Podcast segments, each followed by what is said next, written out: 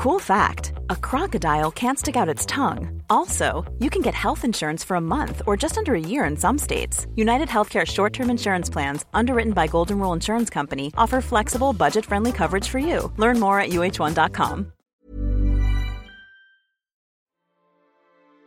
Bonjour. Hello. Hola. Marhaba.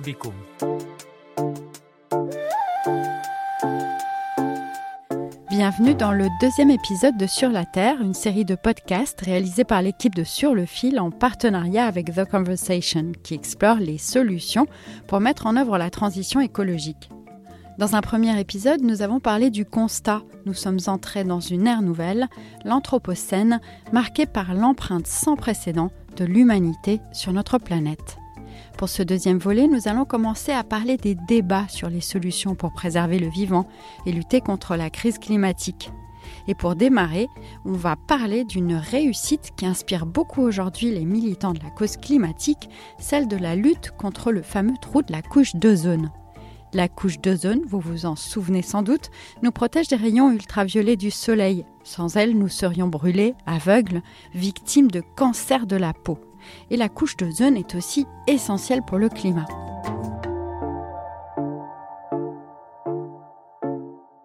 Et au début des années 1980, elle diminuait à une vitesse terrifiante à cause des CFC, ces gaz contenus à l'époque dans toutes sortes de bombes aérosols. Et pourtant, nous sommes revenus en lieu sûr, elle s'épaissit à nouveau. Alors dans cet épisode, nous allons découvrir ensemble comment on a réussi et pourquoi certains s'inspirent aujourd'hui des méthodes utilisées pour proposer une interdiction progressive des énergies fossiles. Cela doit vous paraître bien loin, mais au milieu des années 1980, c'était un énorme sujet de préoccupation.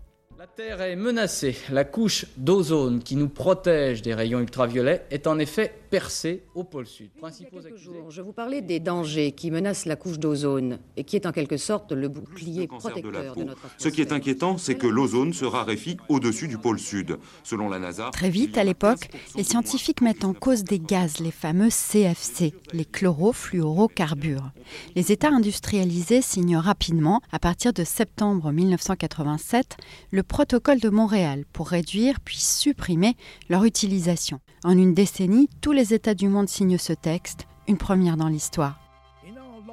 Cette réussite, l'ONU en est tellement fière qu'elle a produit un documentaire sur le sujet.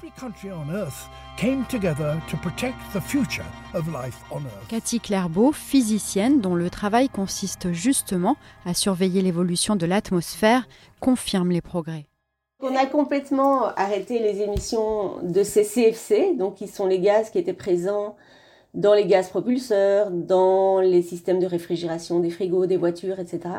Et depuis, on voit que la situation est stabilisée. Le problème n'est pas complètement résolu, mais ça c'est normal parce que ces gaz restent très longtemps dans l'atmosphère. Et donc ces dernières années, on mesure plutôt euh, une récupération du trou d'ozone, c'est-à-dire il est en train de euh, se, développer de moins en moins fort chaque année. Et on pense que ça va se poursuivre de cette façon-là jusqu'à quelque part euh, vers 2060-2070 où on va retrouver les conditions qu'on avait, qui prévalaient avant qu'on émette ces CFC.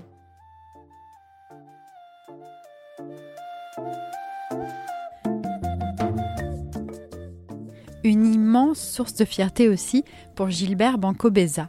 En tant que responsable juridique du secrétariat de l'ozone des Nations Unies depuis 31 ans, ce Tanzanien a été un des témoins privilégiés de la mise en œuvre du protocole de Montréal. J'ai pu le joindre à Nairobi, au Kenya, pour qu'il m'explique les clés de cette réussite.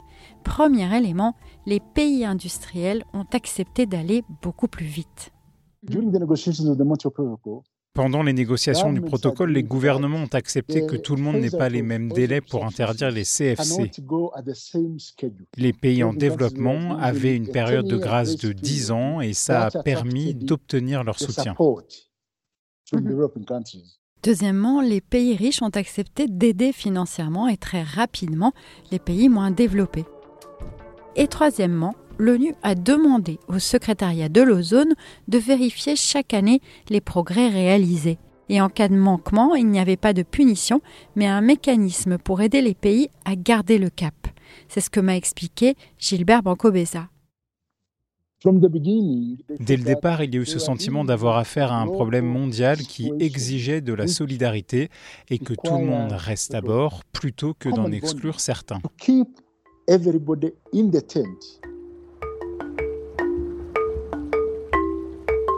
Donc en résumé, le protocole de Montréal a été un exemple d'action rapide et de solidarité qui a permis d'avancer vite contre les gaz qui attaquent la couche d'ozone.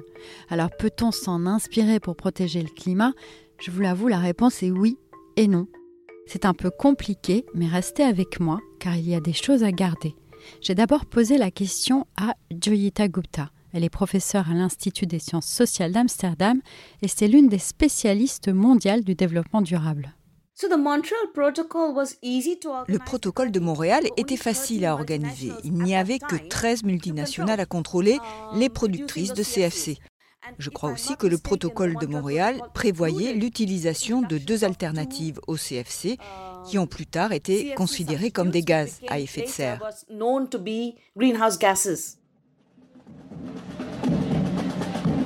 Aujourd'hui, le protocole de Montréal reste quand même une référence pour les militants de la cause climatique pour une raison fondamentale. Ce texte s'attaque à la source du problème, les CFC, alors que l'accord de Paris sur le climat impose une réduction des émissions de gaz à effet de serre sans nommer les grands coupables, les énergies fossiles, autrement dit le charbon, le pétrole et le gaz responsables de plus de 80% de nos émissions.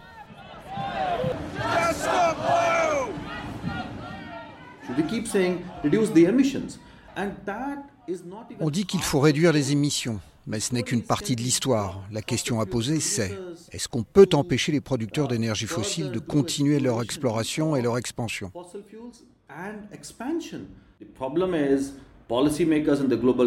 Le problème, c'est que les responsables politiques du Nord sont bienveillants à l'égard des compagnies qui sont responsables de cette crise. Vous venez d'écouter Arjit Singh, basé à New Delhi, et l'un des responsables d'une campagne qui défend la mise en place d'un traité novateur de non-prolifération des énergies fossiles. Ce traité s'inspire du traité de non-prolifération nucléaire en demandant l'arrêt de toute nouvelle ouverture de champs pétroliers, gaziers ou de mines de charbon. Pour ses défenseurs, elles deviendront à terme des bombes climatiques.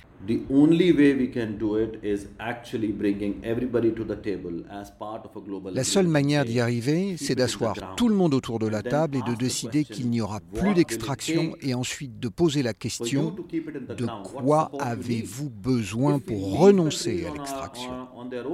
Si on laisse les pays se débrouiller, si on permet à l'Ouganda, au Kenya ou même au Timor-Est de continuer à forer et à chercher, que se passera-t-il au niveau climatique?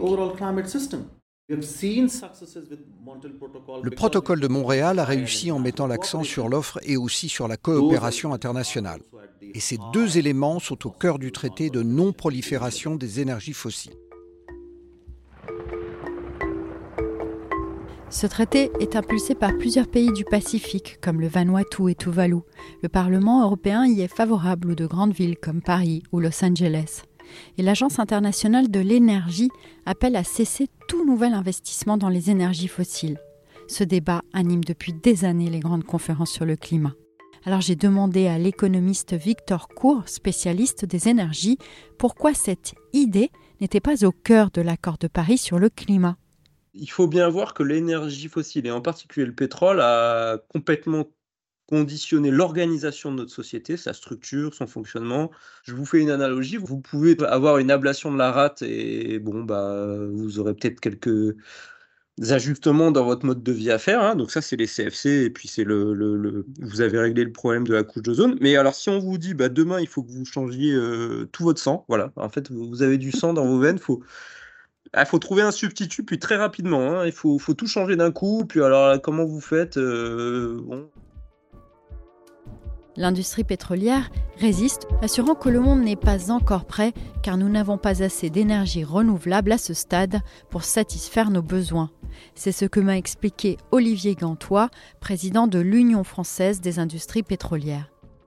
Pour lui, cesser les investissements et l'exploration de nouveaux champs pétroliers impliquerait de restreindre l'offre de pétrole dès maintenant, et cela aurait donc des conséquences ingérables ça va être la foire d'empoigne et le prix là, il sera à 200, 300 400 dollars le baril. Donc pour nous, si vous voulez, et là on est très ferme là-dessus, si on, si on coupe le robinet de l'offre pétrolière, on crée simplement des désordres sociétaux dont on est incapable d'imaginer l'impact. Olivier Gantois a cité le mouvement des Gilets jaunes en France, en partie provoqué par une hausse de la taxe carbone sur les carburants. Vous avez vu ce que ça fait simplement en France, hein, à l'échelle mondiale on va aller vers des problèmes sociétaux majeurs, vers des inégalités majeures, parce que bien entendu, ce sont les pays riches qui seront capables de payer plus cher et qui auront le pétrole, et seront les plus pauvres qui ne l'auront pas, ça sera une catastrophe. Les partisans d'un traité de non-prolifération des énergies fossiles proposent justement de suivre la méthode du protocole de Montréal, en demandant aux pays du Nord un effort immédiat et beaucoup plus important un effort qui pourrait aussi passer par une réduction des subventions aux industries concernées. Creuser le débat sur l'interdiction des énergies fossiles amène en tout cas à se poser des questions fondamentales, selon l'économiste Victor Cour. Il faut avoir une discussion collective, démocratique sur qu'est-ce qu'on veut conserver, à quoi on veut bien renoncer. Il n'est pas normal qu'on puisse prendre l'avion trois ou quatre fois par an, ou même 10 ou 15, et peut-être qu'il faut un système de quotas ou je sais pas, de droit, de droit à voyager euh, avec un long courrier par personne euh, dans sa vie. Le système de santé, la capacité de faire des études, euh, donc c'est plutôt ça qu'il faut conserver. Si on ne fait pas des choix démocratiques sur aujourd'hui, qu'est-ce qui, qu'est-ce que collectivement on veut garder et à quoi on veut renoncer, je suis persuadé que tout ça s'imposera de force en 2040, en peut-être en 2030 ou en 2050. Merci de nous avoir écoutés. Je suis Michaela Kansela-Kiffer. Pour en savoir plus, vous pouvez lire dans The Conversation l'article écrit par Victor Cour, spécialement pour cette occasion. Je vous laisse le lien dans la description. Nous nous retrouverons dans un mois pour parler de la nature et des savoirs ancestraux qui pourraient nous inspirer pour mieux la protéger. En attendant, abonnez-vous, parlez-en autour de vous. À bientôt!